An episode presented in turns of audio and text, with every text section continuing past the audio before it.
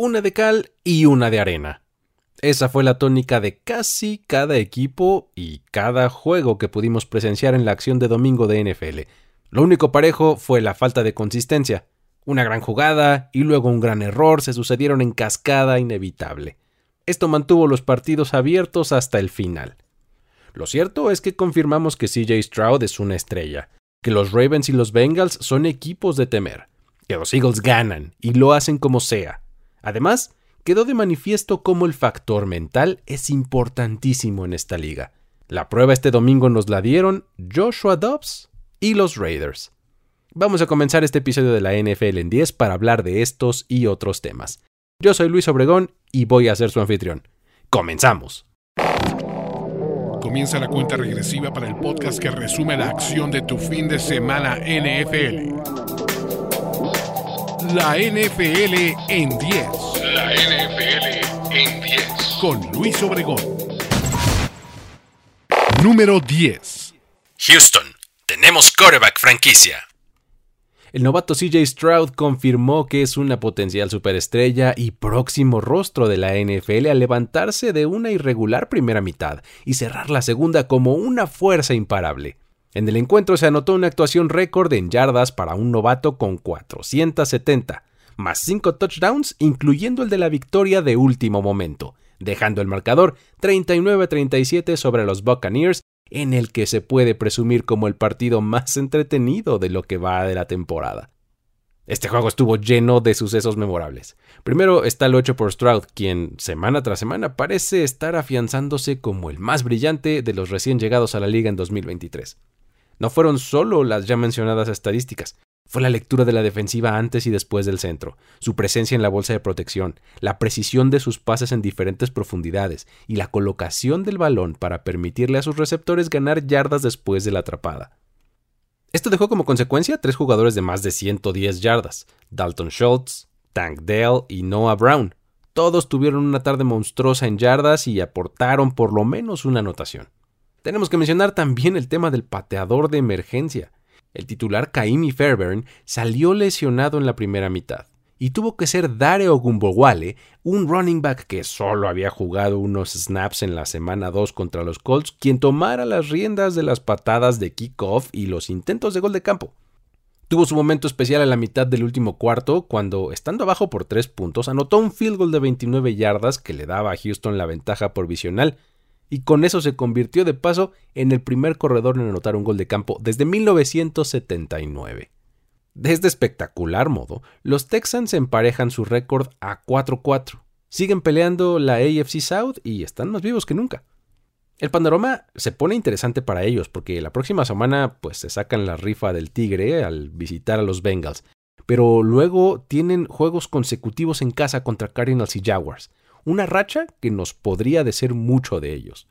Número 9. Josh Dobbs se sobrepone a todo.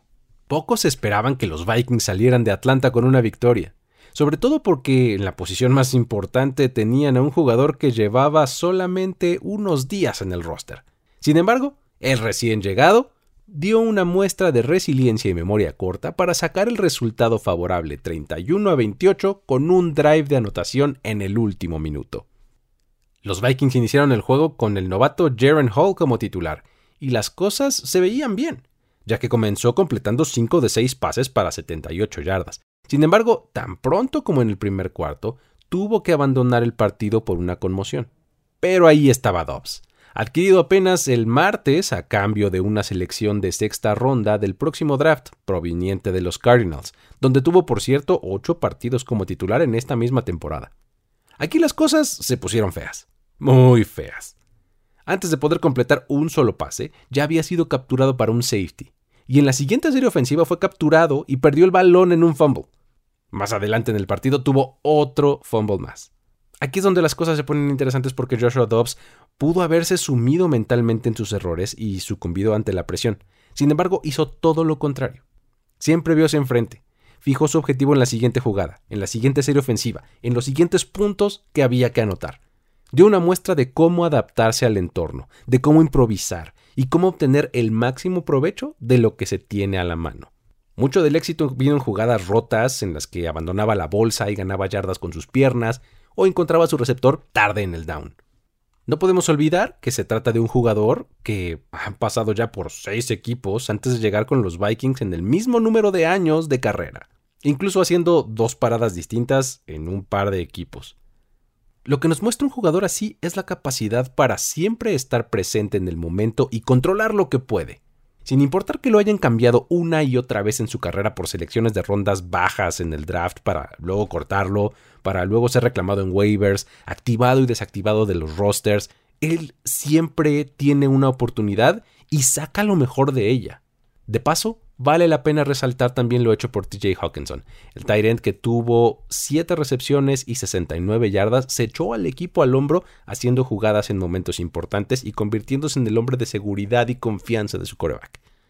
Muchos daban por muerta la temporada de los Vikings tras perder a Kirk Cousins, una lesión que parecía poner el toque final al agregarse a una lista de bajas relevantes en el equipo. Sin embargo, Ahora con récord de 5-4 están a solamente un juego de distancia de los Lions, y aunque parece muy difícil que lo logren, matemáticamente no se les puede descartar, todavía están en la carrera por el título de su división.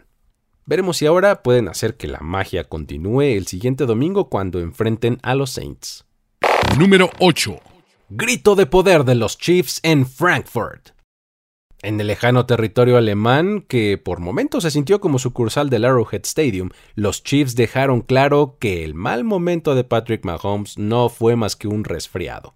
Y ante unos Dolphins que sin duda presentaron batalla, les bastó con pisar el acelerador en la primera mitad, forzar errores clave hasta el final del partido y mantener nervios de acero ante la revolucionada ofensiva del rival, para terminar ganando 21-14 y confirmar que no han dejado de ser el favorito de la conferencia americana.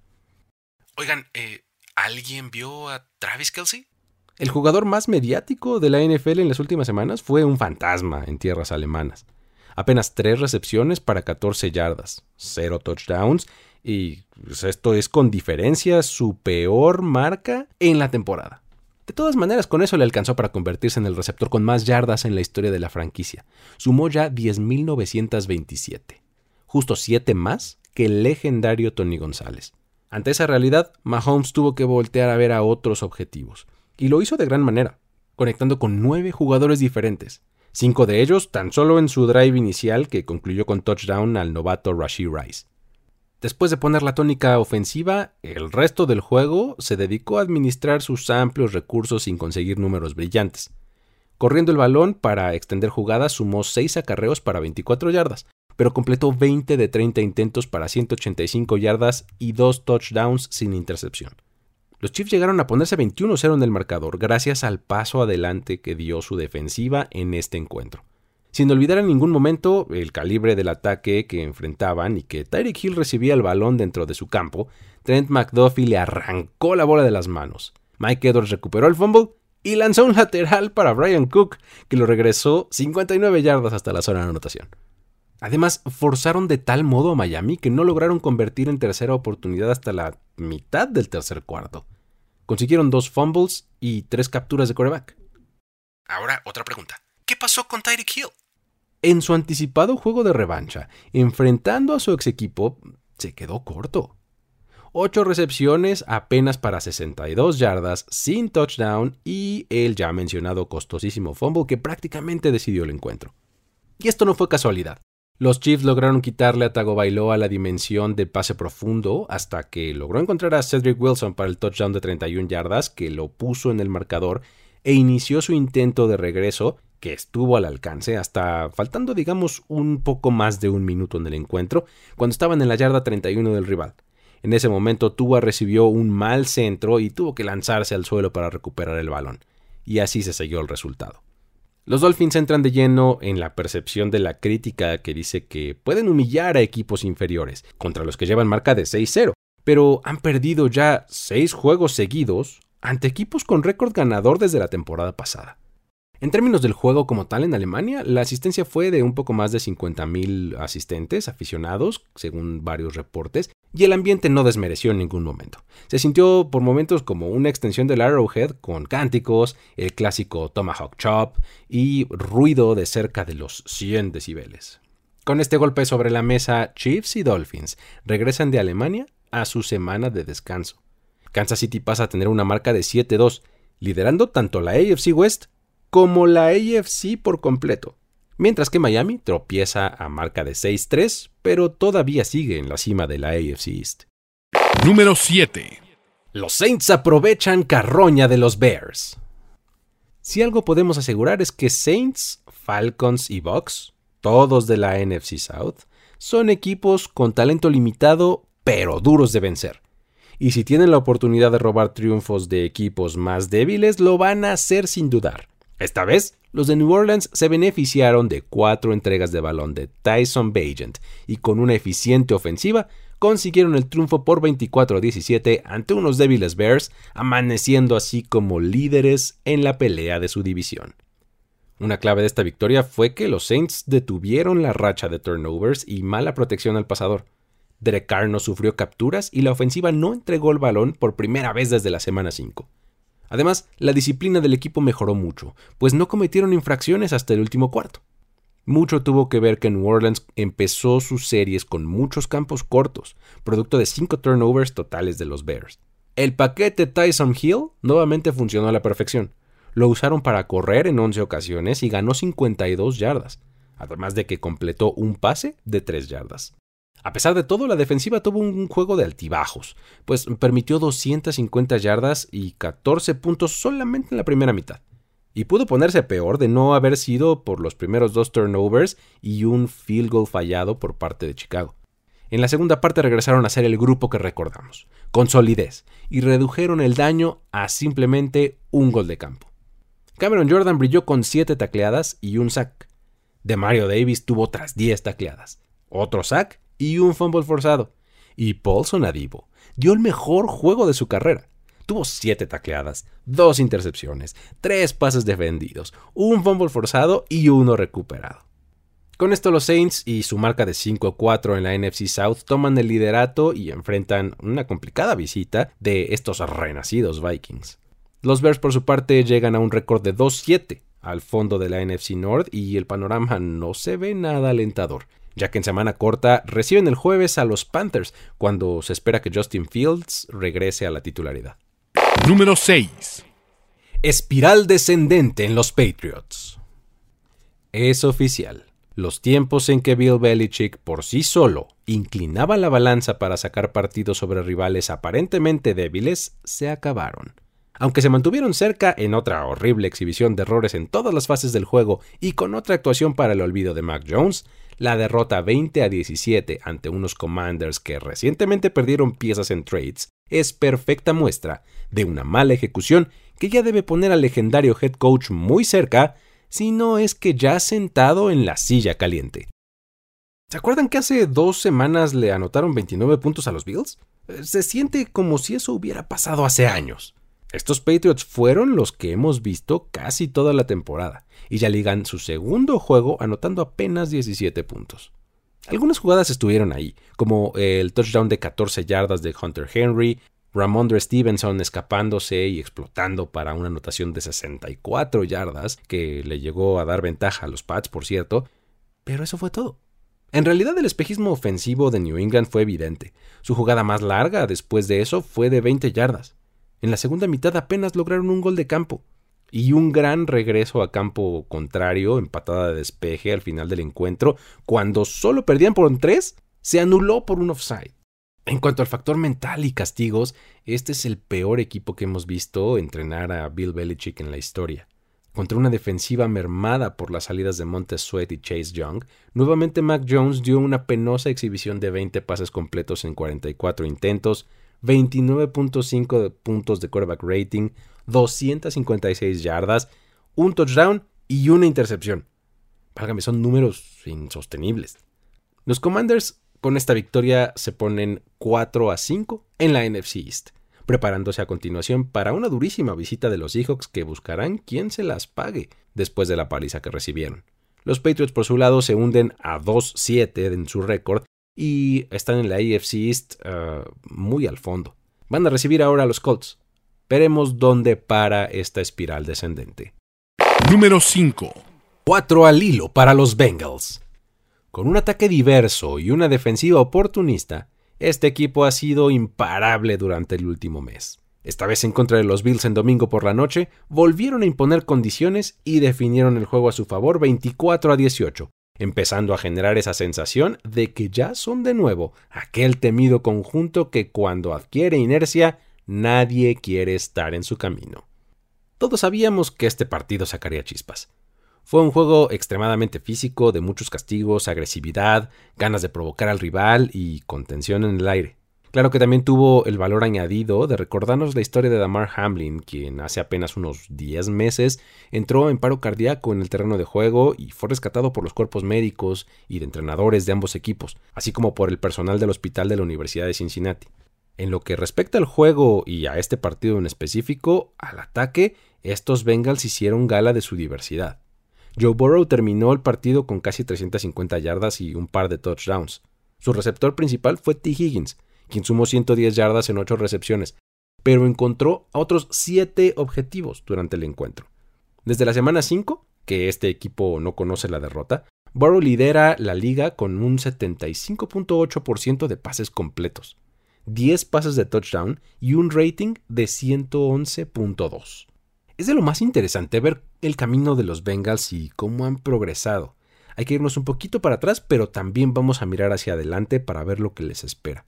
Empezaron con tres derrotas en los primeros cuatro partidos, incluyendo dos contra rivales divisionales. De ahí en adelante vinieron cuatro triunfos al hilo, dos de cada lado de su semana de descanso, siendo las dos últimas las más claras afirmaciones de poder. Primero venciendo a uno de los equipos más fuertes de la NFC en los 49ers y luego unos Bills que no solo también tienen un gran roster, sino que pueden encontrárselos en playoffs. Para las siguientes semanas, esta racha va a ser puesta a prueba, ya que enfrentan primero a unos crecidísimos Texans, seguido de dos duelos divisionales contra Ravens y Steelers, solo para rematar con una visita a Jacksonville. Dicen que si quieres ser el mejor hay que ganarle a los mejores, y vaya que los Bengals tienen buenas pruebas en su camino.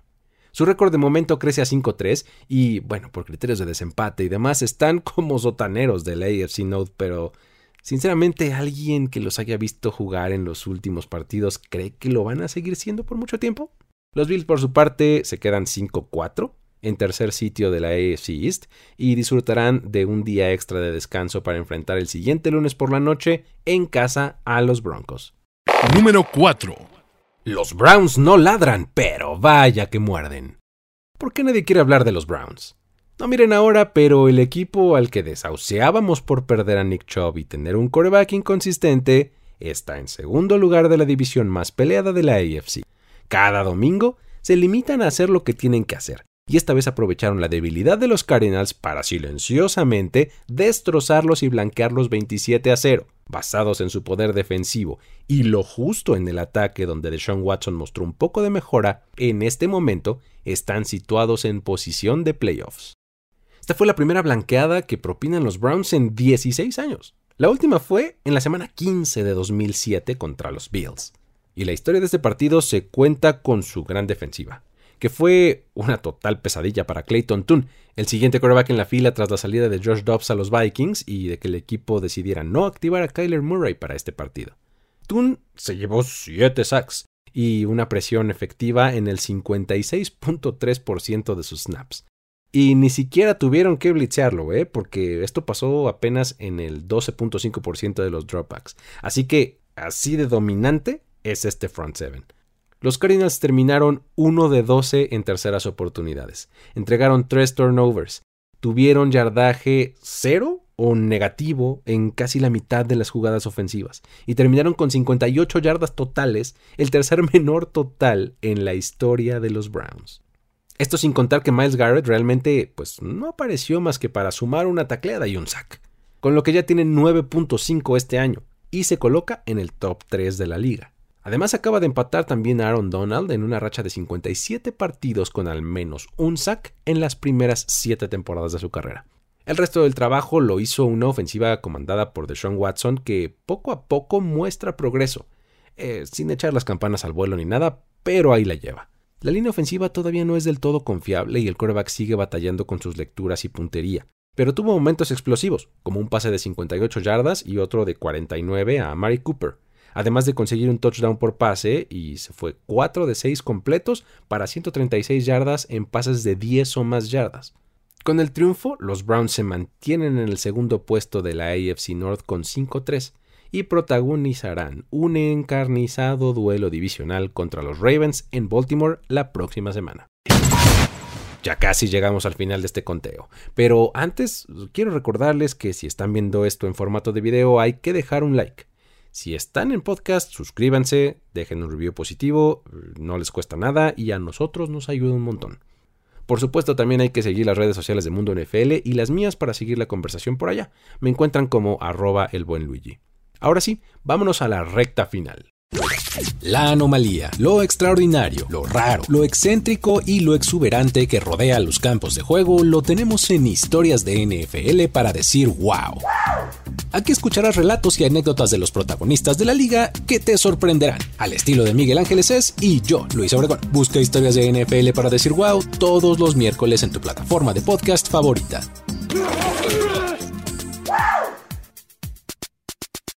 Número 3. Lo usual. Eagles gana como sea. Narrativas van y vienen, pero el resultado es el mismo. El equipo de Filadelfia consiguió otra victoria, esta vez un apretado 28-23 en una dura batalla contra el rival divisional de Dallas, en la que finalmente fueron ellos los que hicieron las jugadas necesarias, especialmente a la defensiva, para marcar la diferencia entre un equipo de élite en la NFC y otro que solo aspira a hacerlo. Este no necesariamente fue el mejor partido de su ataque. De hecho, se vio limitado en varias ocasiones por la defensiva de los Cowboys. Sin embargo, el esfuerzo colectivo valió más. Sin duda, la inversión del front office en recursos a la defensiva hoy pagó réditos. Más allá de las estadísticas acumuladas por Dak Prescott y CeeDee Lamb, la frontal y backfield defensivos hicieron las jugadas importantes para cargar el partido a su favor. Prescott lanzó para más de 370 yardas y tuvo tres pases de anotación.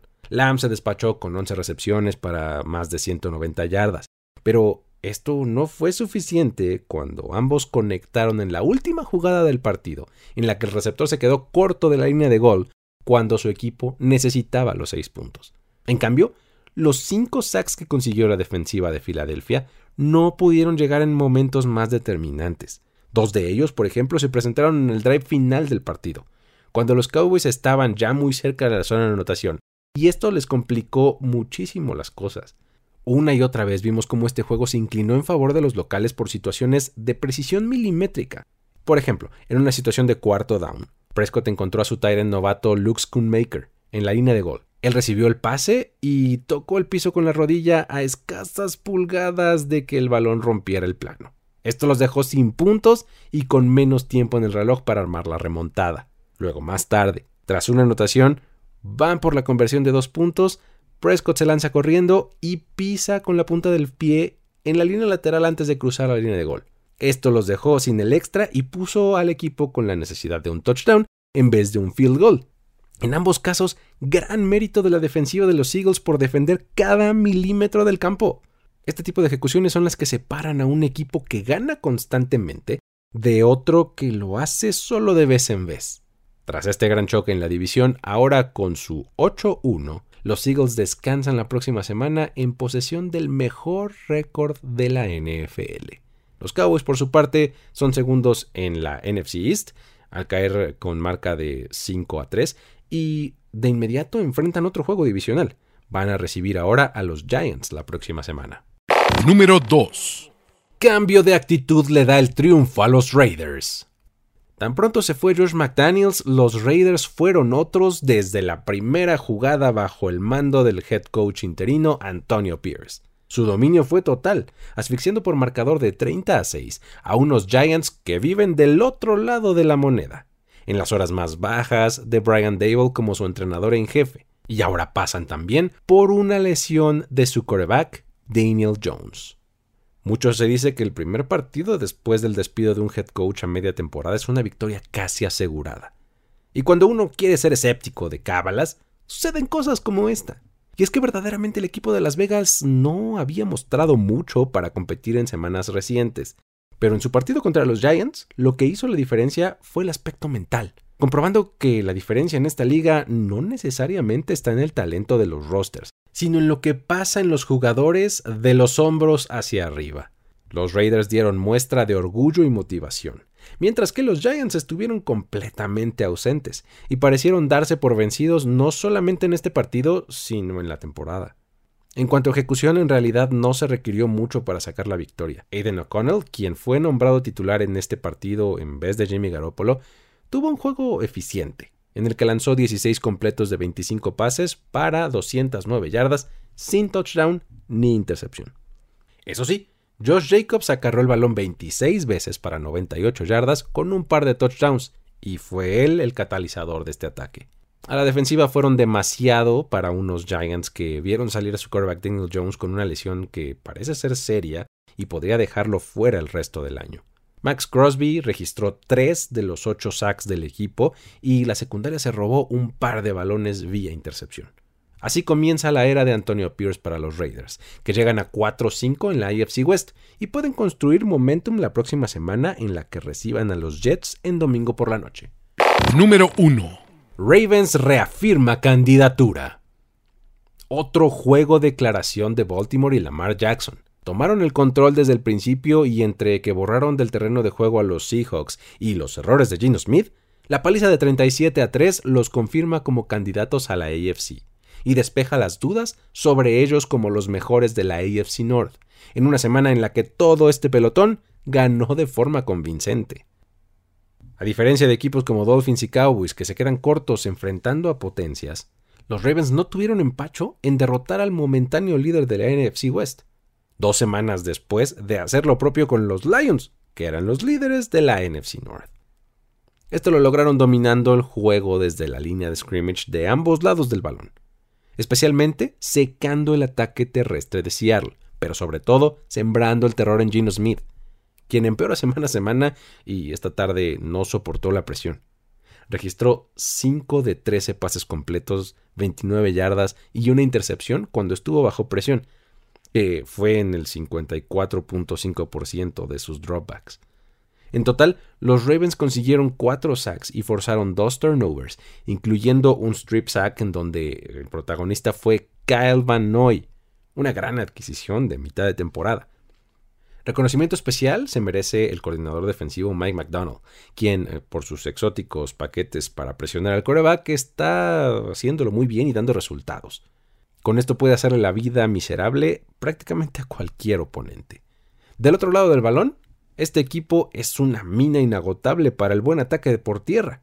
Cuando no son Lamar Jackson o Gus Edwards, encuentran a gemas escondidas como en esta ocasión el novato Keaton Mitchell, un running back no seleccionado en el draft, que este domingo apareció con 9 acarreos para 138 yardas, 40 de ellas en una escapada para touchdown y 60 en otra. Esta explosividad inusitada en el segundo nivel y la habilidad para eludir tacleadas añade otra dimensión, mientras que Gus Edwards permanece como la opción para el juego corto y en zona roja. Así lo demostró con sus dos touchdowns. En total fueron 298 yardas terrestres y 3 touchdowns de los Ravens en 27 acarreos. Lamar Jackson no tuvo un gran juego por aire. Eh, se fue sin pase de touchdown y con un sack que resultó en fumble recuperado por el rival registró 187 yardas en 21 pases completos de 26 intentos. Sumó, además, 60 yardas por tierra que fueron cruciales para el dominio incontestable de su equipo en este juego. Esta derrota baja a los Seahawks de la cima de la NFC West y los deja con marca de 5-3, empatados con los 49ers, pero con peor récord dentro de su división, por lo que ahora ellos están en segundo lugar. Ahora van a regresar a casa para buscar desquitarse con los Commanders.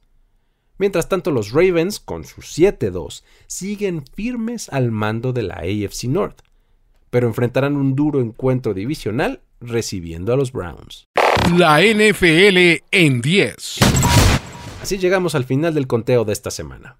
Les recuerdo que si quieren más análisis, información y otros ángulos de estos y el resto de los partidos, lo mejor es seguir a Mundo NFL en todas sus plataformas. No dejen de visitar nfl.com diagonal mundo, seguir las redes sociales, en donde lo encuentran como arroba mundo NFL, suscribirse a los feeds de los distintos podcasts que hay y también al canal de YouTube.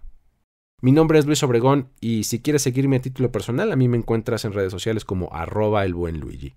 Por allá seguimos la conversación. Este episodio de la NFL en 10 fue posible gracias al apoyo de Carlos Mercado. Me despido de una edición más de este podcast. Hasta la próxima. Ya eres parte de la conversación NFL de esta semana. La NFL en 10. La NFL en 10. Conductor y productor ejecutivo Luis Obregón. Voz en off y diseño de audio Antonio Sempere. Una producción de primero y 10 para NFL. La NFL en 10.